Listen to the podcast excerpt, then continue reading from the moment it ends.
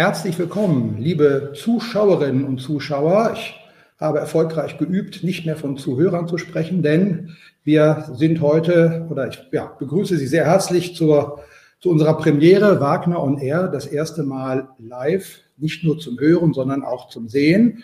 Und ich äh, ja, sage Ihnen, die Sie zusehen, einen guten Abend und guten Tag an Thomas Lausmann in New York. Ich freue mich sehr, dass Sie heute bei uns sind. Ja, vielen, vielen Dank. Ich freue mich sehr, dass ich mit dabei sein kann. Ähm, Thomas Lausmann, Sie sind seit 2019 äh, in der Position als Director of Music Administration an der Metropolitan Opera in New York, waren davor einige Jahre als Studienleiter an der Wiener Staatsoper.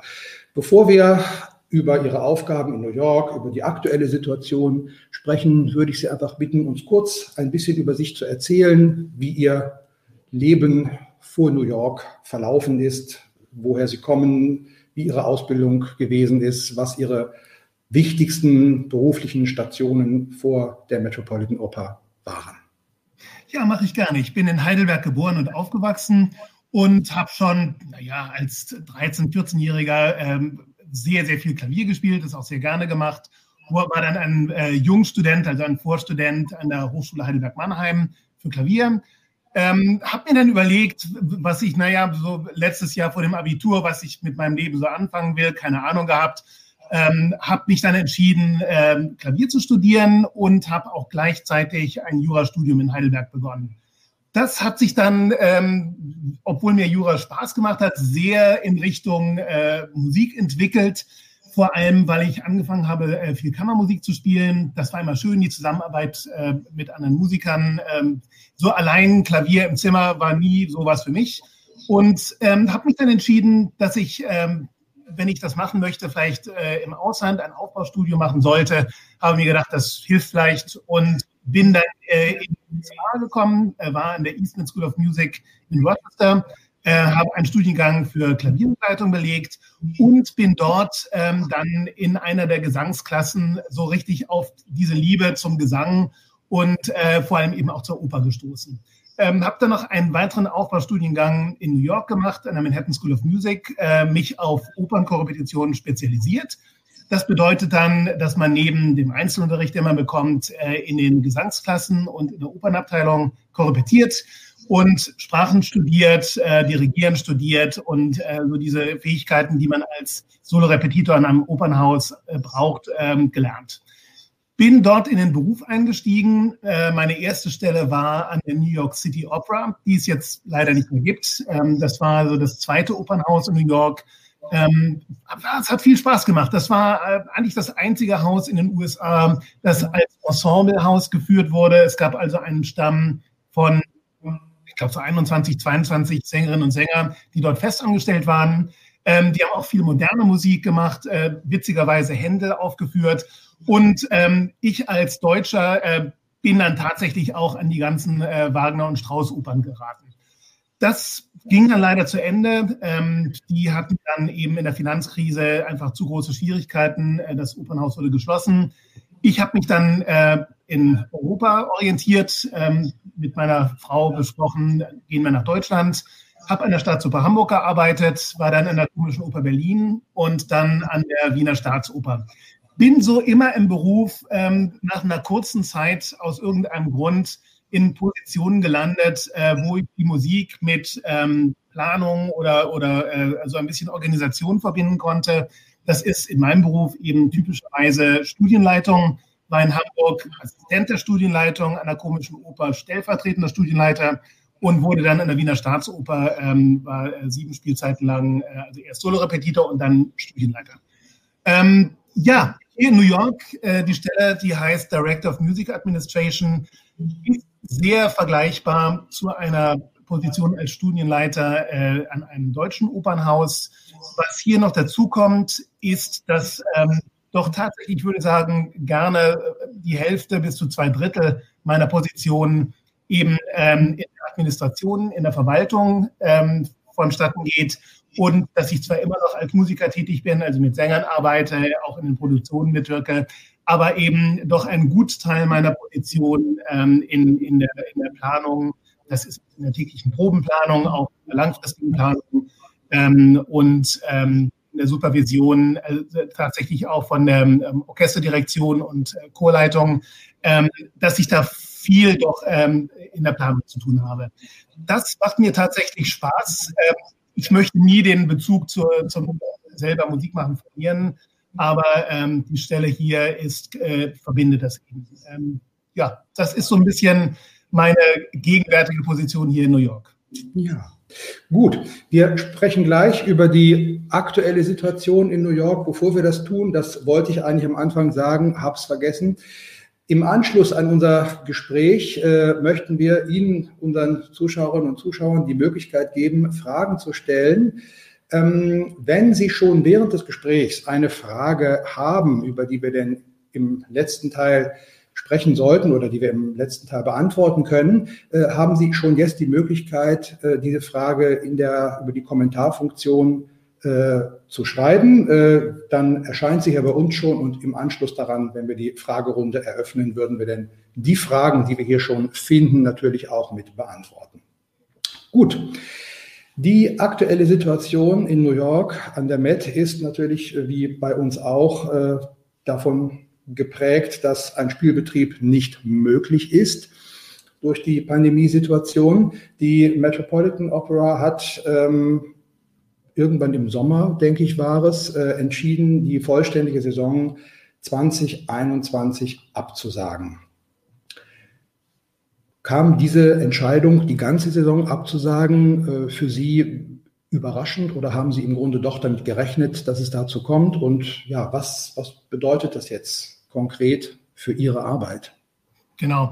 Ähm, Im März hatten wir unsere letzte Vorstellung und tatsächlich äh, ist die Lage damals in New York relativ schnell eskaliert. Ähm, die, die sogenannte erste Welle der Pandemie war ja äh, hier in der Gegend ganz besonders schlimm. Es waren viele, viele äh, Menschen krank äh, in der Stadt, äh, überdurchschnittlich viele krank. Leider, ähm, ein Kollege von mir ist verstorben, ein Assistenzdirigent, äh, ein Kollege im Orchester ist verstorben an, an Covid-19. Und ähm, hier war es deshalb relativ schnell klar, dass zu einem Übergang zu einem Regelbetrieb wahrscheinlich nicht schnell kommen wird. Ähm, einfach weil hier in der Stadt war das äh, relativ im April ganz besonders schlimm. Wir hoff, haben immer gehofft, ähm, dass vielleicht am Ende der 1920-Spielzeit, also das heißt letzten Sommer, ähm, vielleicht im Mai oder im Juni es möglich sein könnte, äh, wieder zu spielen. Äh, es gibt einige Konzerte, die unser Orchester in der Carnegie Hall äh, immer am Ende der Saison absolviert, dass die vielleicht kommen können. Das wurde dann abgesagt. Dann ähm, you know, hat, hat es eine Weile gedauert, wie, wie, bis man sehen konnte, wie das mit der Pandemie hier weitergeht. Äh, wie gesagt, wie Sie äh, äh, gerade gesagt haben, hat dann Peter Gelb, unser General Manager, der Intendant, dann entschieden, dass äh, einfach die Spielzeit nicht kommen kann. Das war dann zu dem Zeitpunkt, wo er das entschieden hat, auch nicht mehr, ähm, wie soll ich sagen, äh, nicht mehr ähm, überraschend. Das, das kam dann relativ äh, erwartungsgemäß. Das Schlimme hier natürlich ist, ähm, wie auch an allen anderen Opernhäusern, auch Theaterbetrieben, Konzertbetrieben in den USA, dass diese Betriebe natürlich leider nicht vom Staat unterstützt werden, also geschweige denn getragen werden, aber auch nicht unterstützt werden. Die Metropolitan Opera bekommt keinerlei staatliche ähm, vom Land oder von der Stadt äh, irgendwelche Zuschüsse. Es ist einfach ein Privatunternehmen. Und äh, dazu kommt leider auch, dass in den USA das Modell der Kurzarbeit schlichtweg so nicht existiert. Ähm, leider auch unsere Tarifverträge das auch nicht zulassen, ähm, die Gewerkschaften das auch nicht zulassen wollten. Dass es deshalb relativ schnell äh, leider, leider zu der Situation gekommen ist, dass ein, ein Großteil der Mitarbeiter, Chor, Orchester, Großteil der Administration, Technik, Bühne ähm, freigestellt wurden. Das bedeutet, dass das klingt äh, äh, weniger schlimmer als es ist. Die werden schlicht und ergreifend wurden nicht mehr bezahlt. Ähm, die MET hat für alle Vollzeitangestellten die Krankenversicherung äh, und auch Lebensversicherung und Instrumentenversicherung weiter voll bezahlt. Auch das ist hier in den USA anders als in Deutschland. Es gibt keine gesetzliche Krankenversicherung, sondern äh, der Betrieb zahlt die Krankenversicherung, wenn er das anbietet. Und die MET hat das weiterhin gemacht. Ähm, ja, das, aber und natürlich ohne Einkommen ist das hier in der Stadt schlimm. Das hat dazu geführt, in der Situation, dass viele, viele Kolleginnen und Kollegen erstmal weggezogen sind. Es ist hier wahnsinnig teuer und wir uns eben auch große Sorgen machen müssen, leider, äh, wie es dann eben äh, wieder funktionieren kann, wenn wir wieder aufsperren. Es wird funktionieren, wir haben alle große Hoffnung, ähm, es, es wird schon klappen, aber es ist eben eine schwierige Situation. Ich äh, bin soweit glücklich, ich arbeite noch, bin einer der wenigen, ähm, als Abteilungsleiter habe ich viele Funktionen jetzt erstmal übernommen, arbeite noch und äh, bin deswegen einer der wenigen, ähm, die jetzt eben noch ähm, zwar von zu Hause, aber eben noch arbeiten. Ja, das äh, ist schon gleich das nächste gute Stichwort. Äh, natürlich äh, eine neue Spielzeit 21, 22 muss lange und gut und mit vielen Planungen vorbereitet werden. Ähm, wie genau sieht im Moment in dieser Situation Ihr persönlicher Arbeitsalltag aus? Ich bin als äh, Abteilungsleiter, administrative Abteilungsleiter der musikalischen Abteilung. Ähm, ich bin nur dem EMD gegenüber verantwortlich und dem Intendanten gegenüber verantwortlich. Ähm, und ähm, ja, meine, meine Chefin sozusagen ist ähm, dem, dem äh, Intendanten unterstellt. Also man würde sagen, sie ist Operndirektorin. Ähm, ich bin quasi als Abteilungsleiter der musikalischen Abteilung für sämtliche ähm, Abläufe, Planung und Koordination im musikalischen Betrieb zuständig. Das heißt, ich bin, wenn wir uns äh, für Planungstreffen ähm, zusammensetzen oder vor Zoom zusammensetzen, bin äh, für den musikalischen Betrieb zuständig. Das heißt, ich äh, sage, wie viele Probenzeit ähm, man benötigt, um, um äh, eine Oper einzustudieren, wie die musikalischen Proben beschaffen sein müssen und ähm, arbeite dann mit meinen Kollegen zusammen, um eben äh, unter Einbeziehung all der Regeln, die wir haben, ähm, die es ja auch in Deutschland gibt, ähm, wie viele Stunden kann man proben, wann muss eine Pause kommen, ähm, wie viele äh, Proben können wir pro Woche äh, im Spielbetrieb ähm, äh, organisieren und so weiter, bin ich die Stimme für die musikalische Abteilung und ähm, diskutiere das mit meinen Kollegen, um die beste Lösung zu finden. Also das heißt, wir arbeiten jetzt gerade, ähm, wir haben so den ersten Durchgang hinter uns für die nächste Spielzeit. Das heißt, an welchen Tagen wir was proben wollen und so weiter. Und jetzt äh, arbeiten wir so an, der, an den äh, feineren Details dieser Proben. Muss da der Chor dabei sein? Wie viele Sänger werden wir dabei haben? Äh, wird die Probe auf der Bühne sein können oder nicht? Äh, wie sieht es da mit den Kulissen aus? Wann, wann kommt die Pause? Das sind ja solche Details, äh, wenn man dann anfängt, sich das wirklich genau anzuschauen, wird es schnell kompliziert.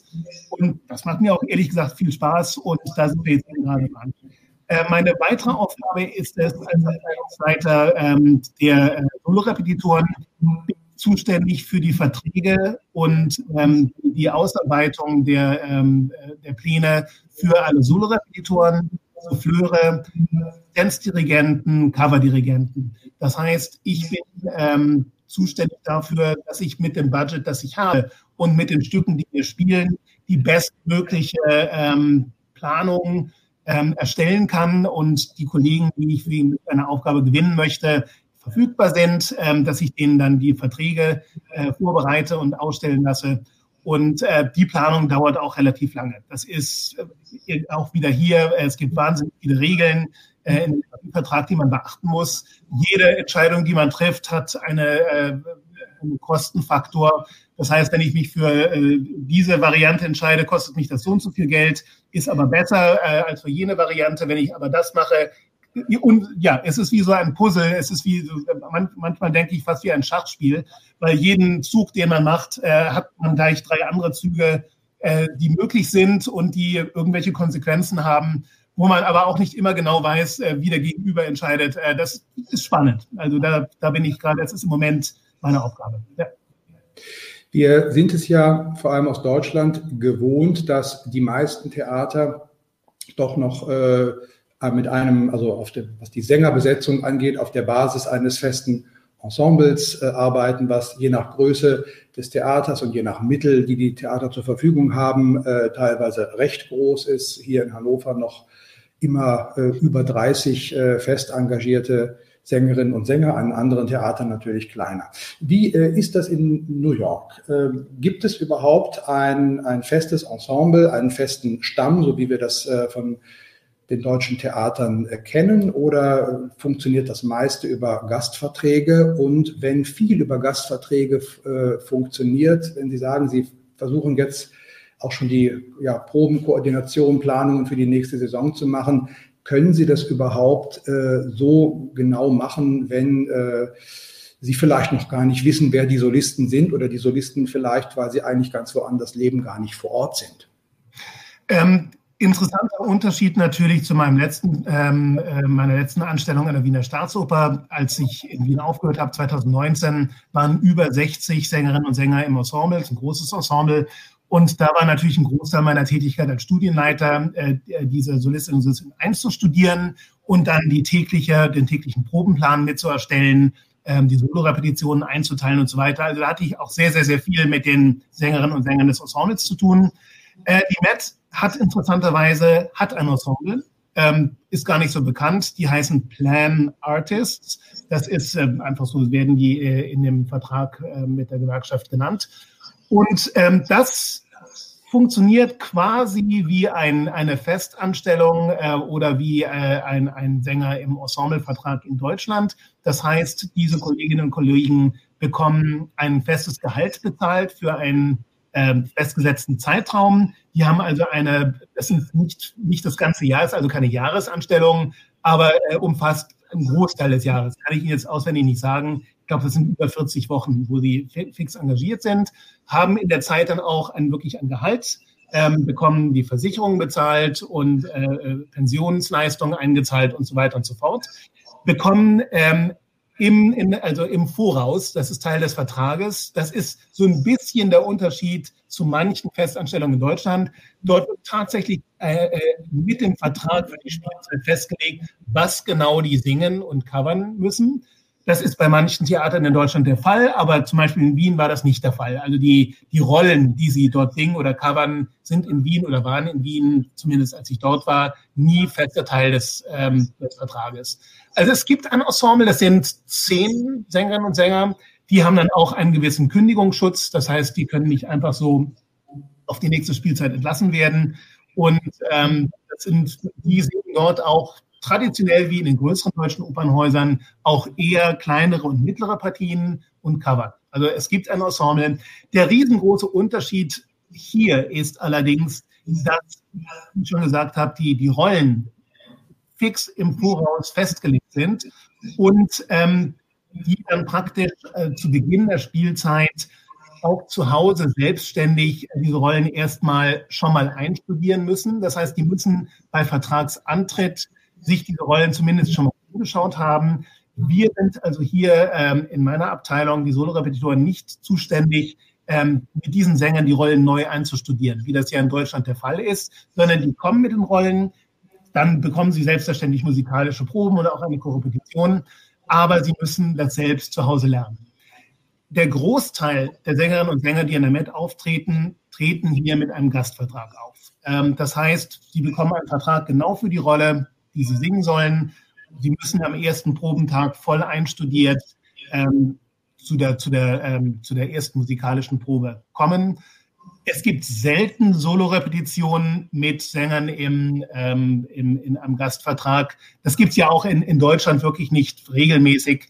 Also das ist auch wieder vergleichbar. Aber der Unterschied ist eben, dass es hier ein sehr kleines Ensemble gibt und dass die meisten Solistinnen und Solisten eben äh, im Gastvertrag angestellt sind. Jetzt haben Sie schon über viele Unterschiede äh, zwischen einem Opernbetrieb in den USA und einem Opernbetrieb in Europa oder hier in Deutschland oder sagen wir mal im deutschsprachigen Raum gesprochen. Bleiben wir noch kurz einen Augenblick dabei. Sie haben äh, ja eines der, wenn nicht das äh, Traditionstheater in Europa, die Wiener Staatsoper, viele Jahre als Studienleiter direkt von Ihnen heraus kennengelernt, haben jetzt äh, schon einige Zeit auch in New York an sicherlich dem Traditionshaus der USA verbracht, äh, was die Funktion des Musiktheaterbetriebs angeht. Was sind die größten Unterschiede, aber vielleicht auch die Gemeinsamkeiten zwischen einem großen Betrieb in Europa und in den USA?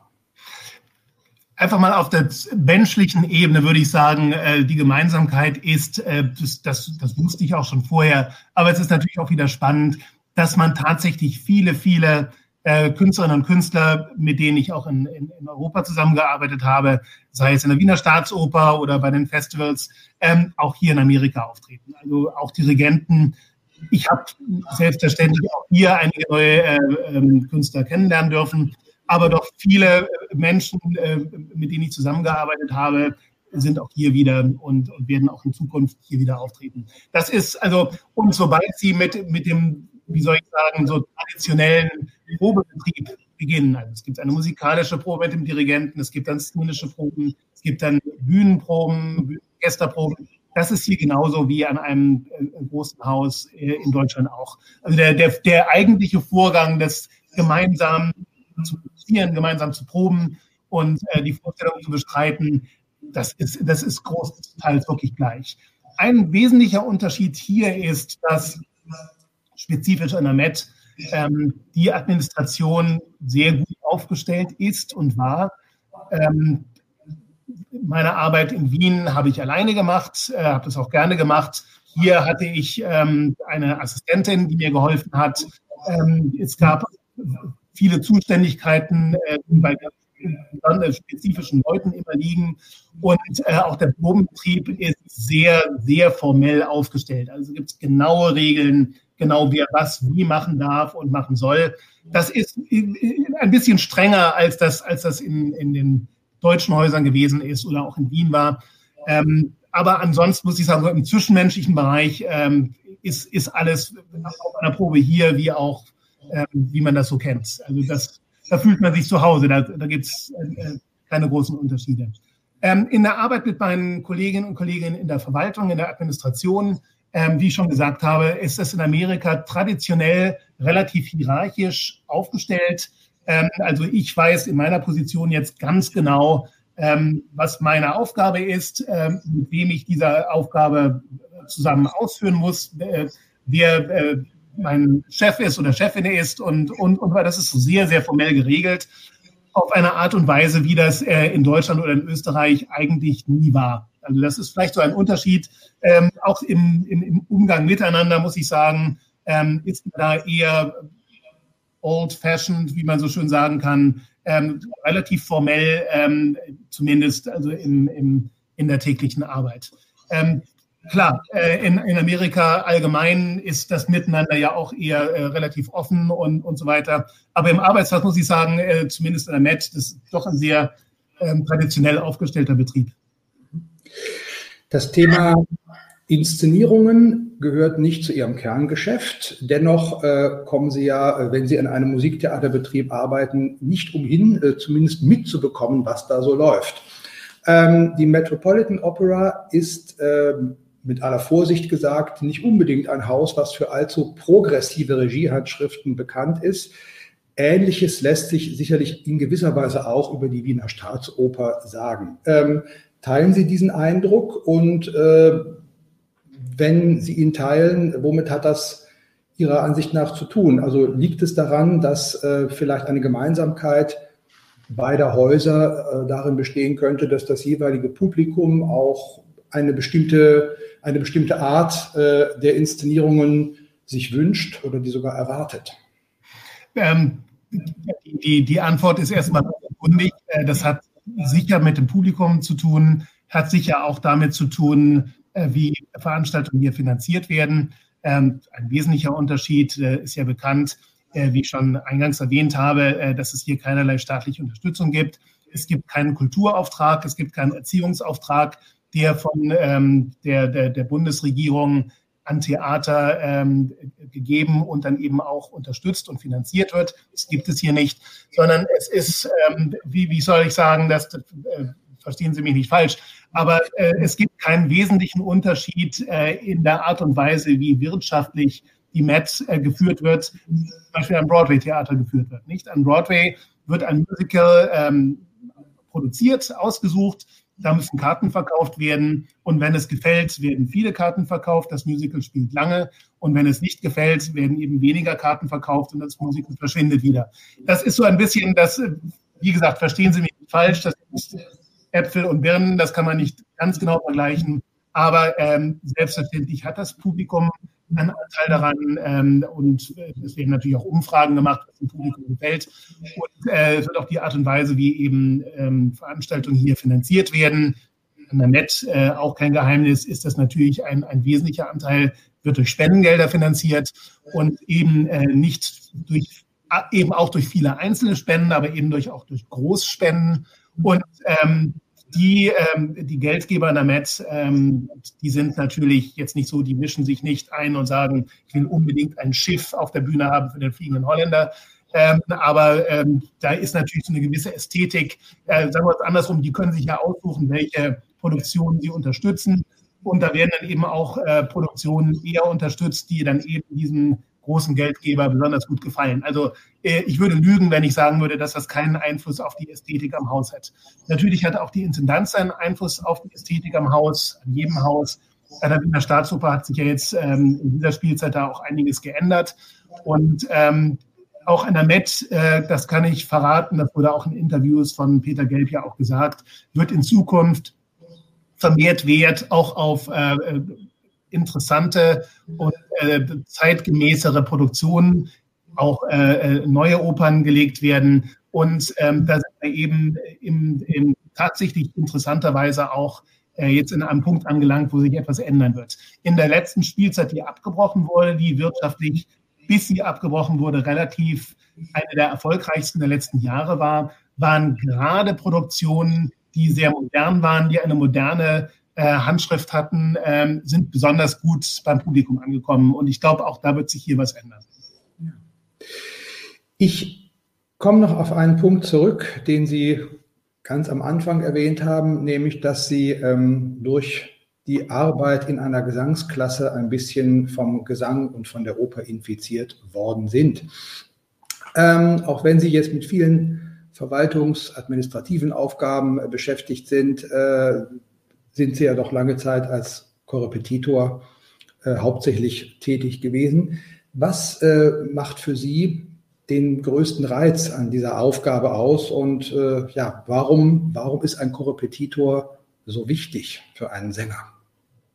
Es ist ein wahnsinnig spannender Beruf. Also für mich kommt zusammen, dass man sehr, sehr eng und, und intensiv mit anderen Menschen zusammenarbeitet.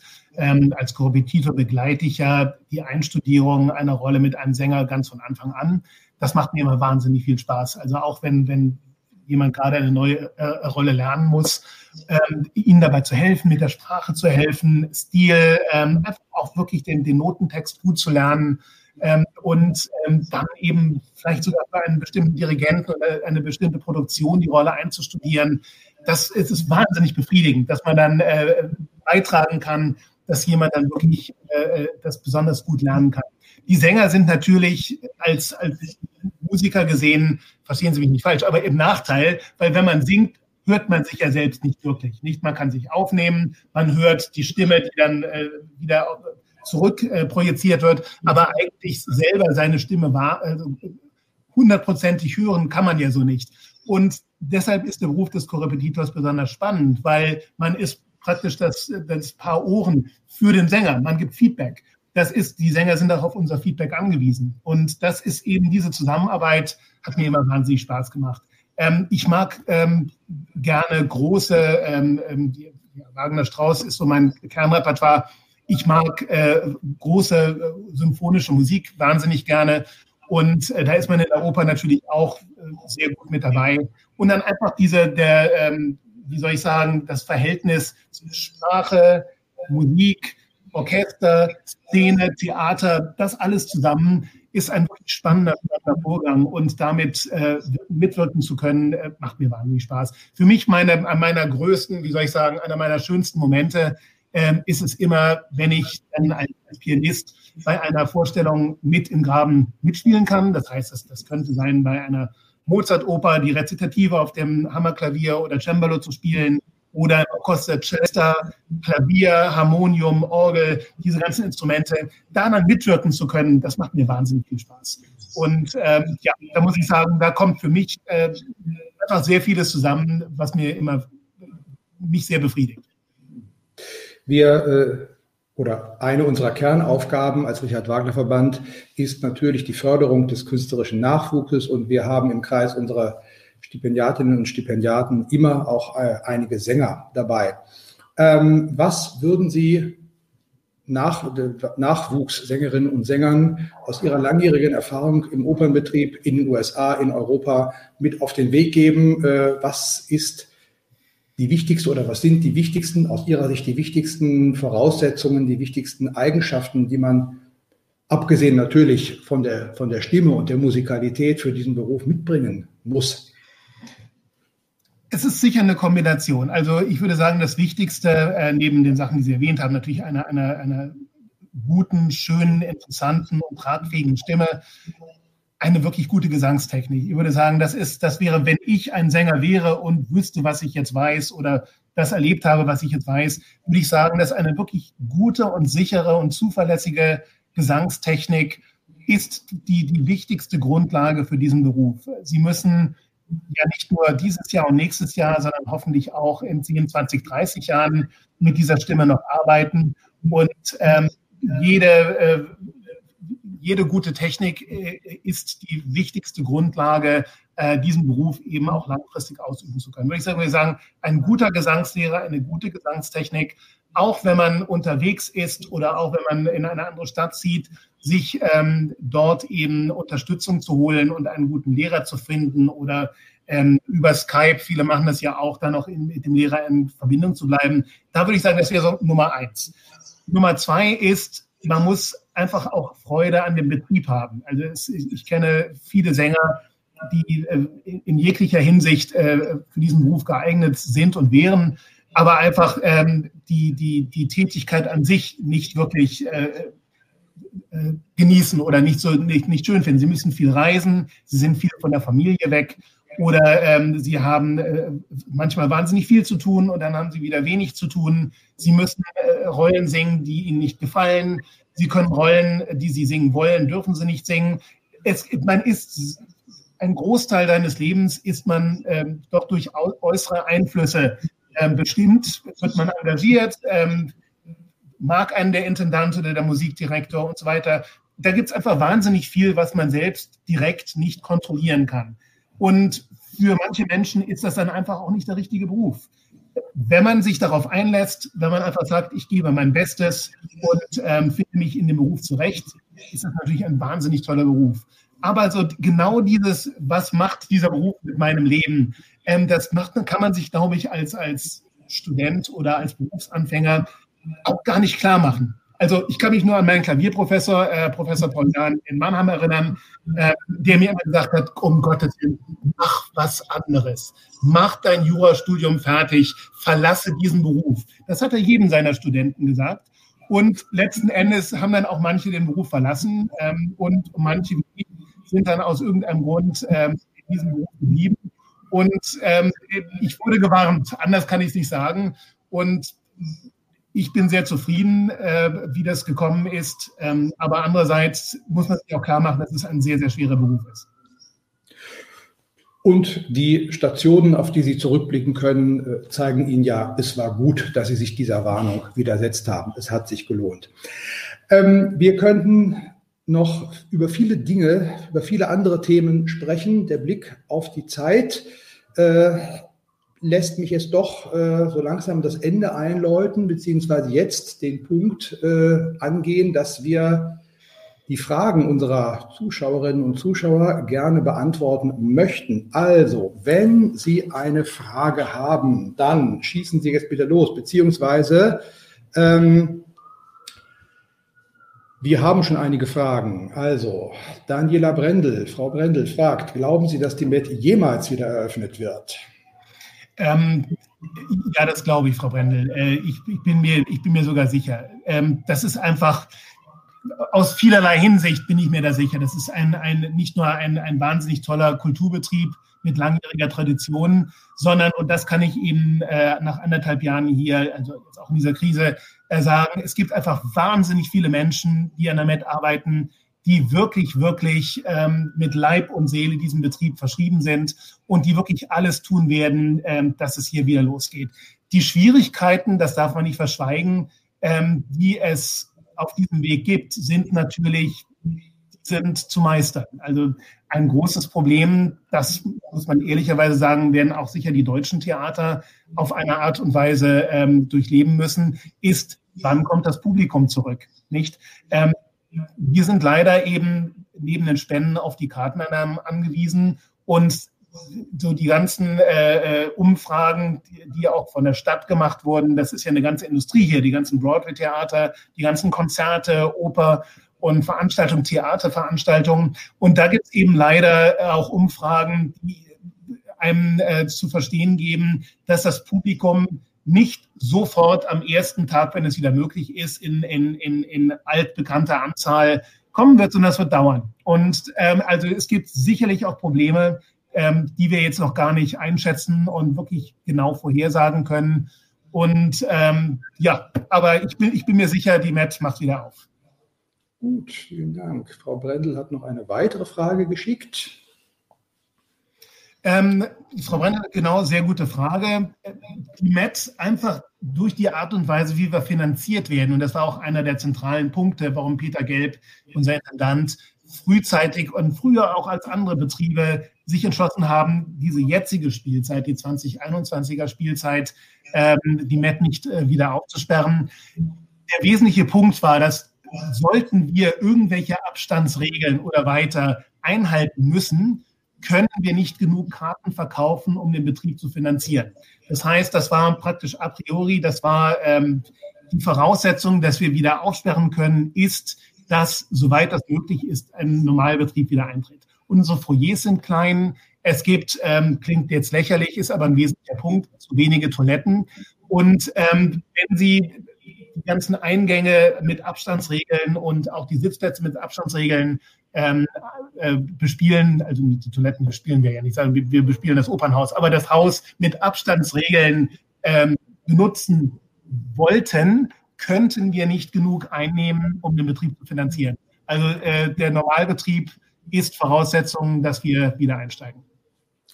Gut, vielen Dank. Wolfgang Krüger stellt die nächste Frage.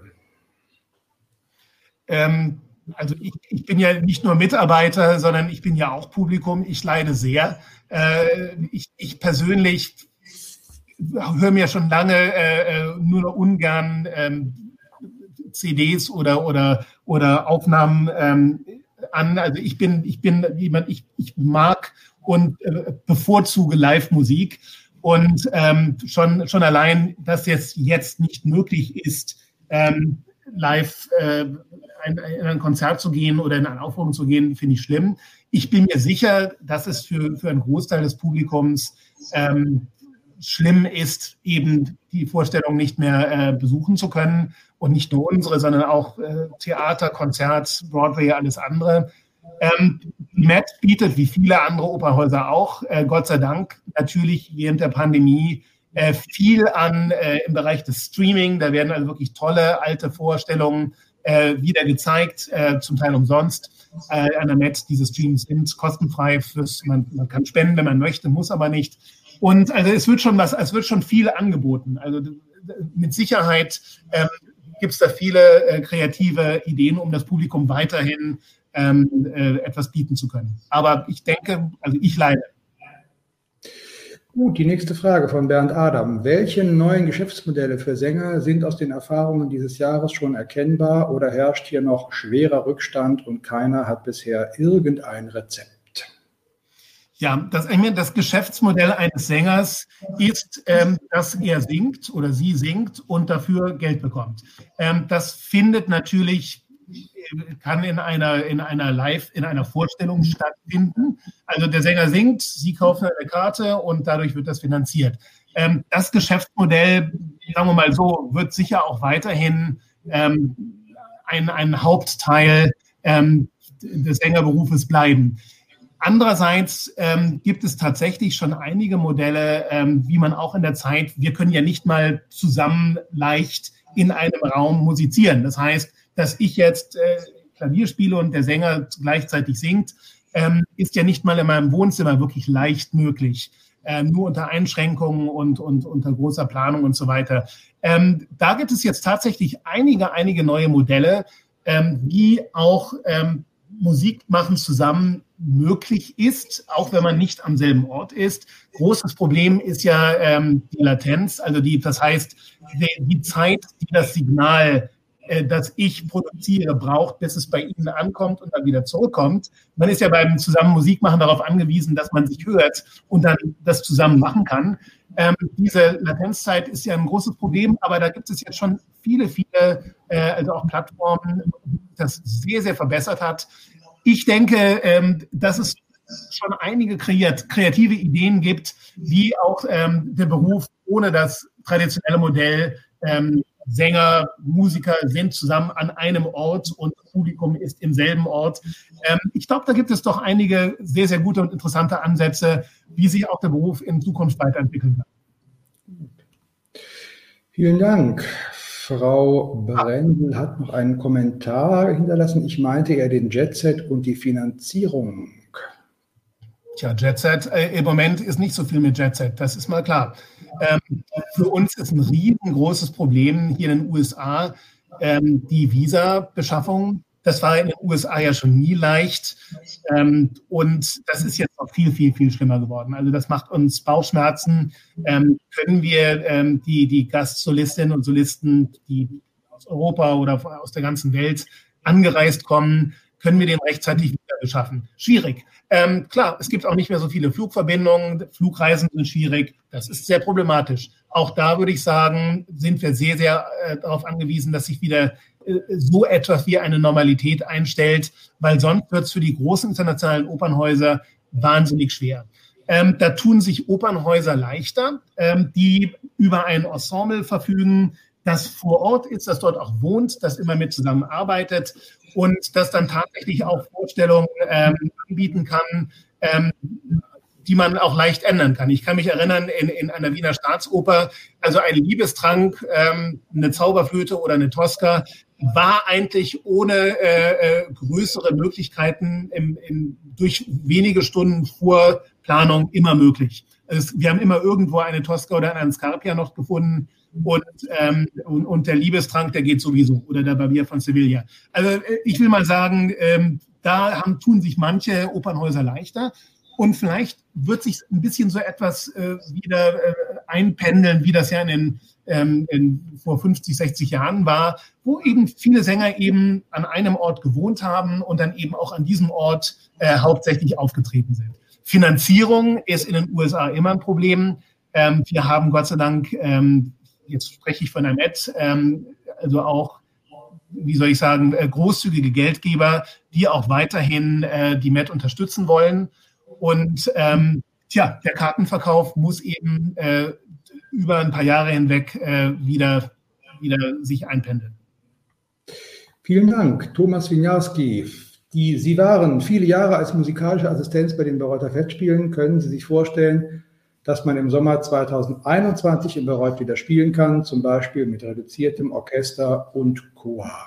Ähm, da würde ich jetzt gerade sagen, kam ja gerade eine äh, Presseaussendung der Bayreuther Festspiele heraus, ähm, die besagt, dass äh, im nächsten Sommer der Spielbetrieb wieder aufgenommen werden wird, allerdings mit einem reduzierten Programm.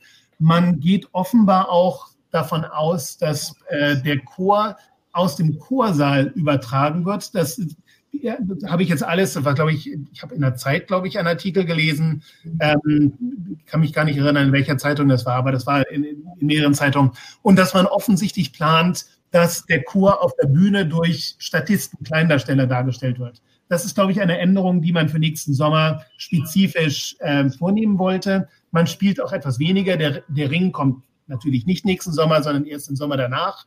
Ähm, es gibt Dory Lohengrin, kommt, glaube ich, auch nicht. Der wurde dann gestrichen, der hätte kommen sollen, der Lohengrin. Aber ähm, man wird spielen. Das Orchester wird, glaube ich, ich kann mir nicht vorstellen, dass man in Bayreuth mit, einer, mit einem reduzierten Orchester spielen will, kann oder soll. Das soll offenbar ähm, ganz normal im Graben spielen, wie das, wie das sein soll.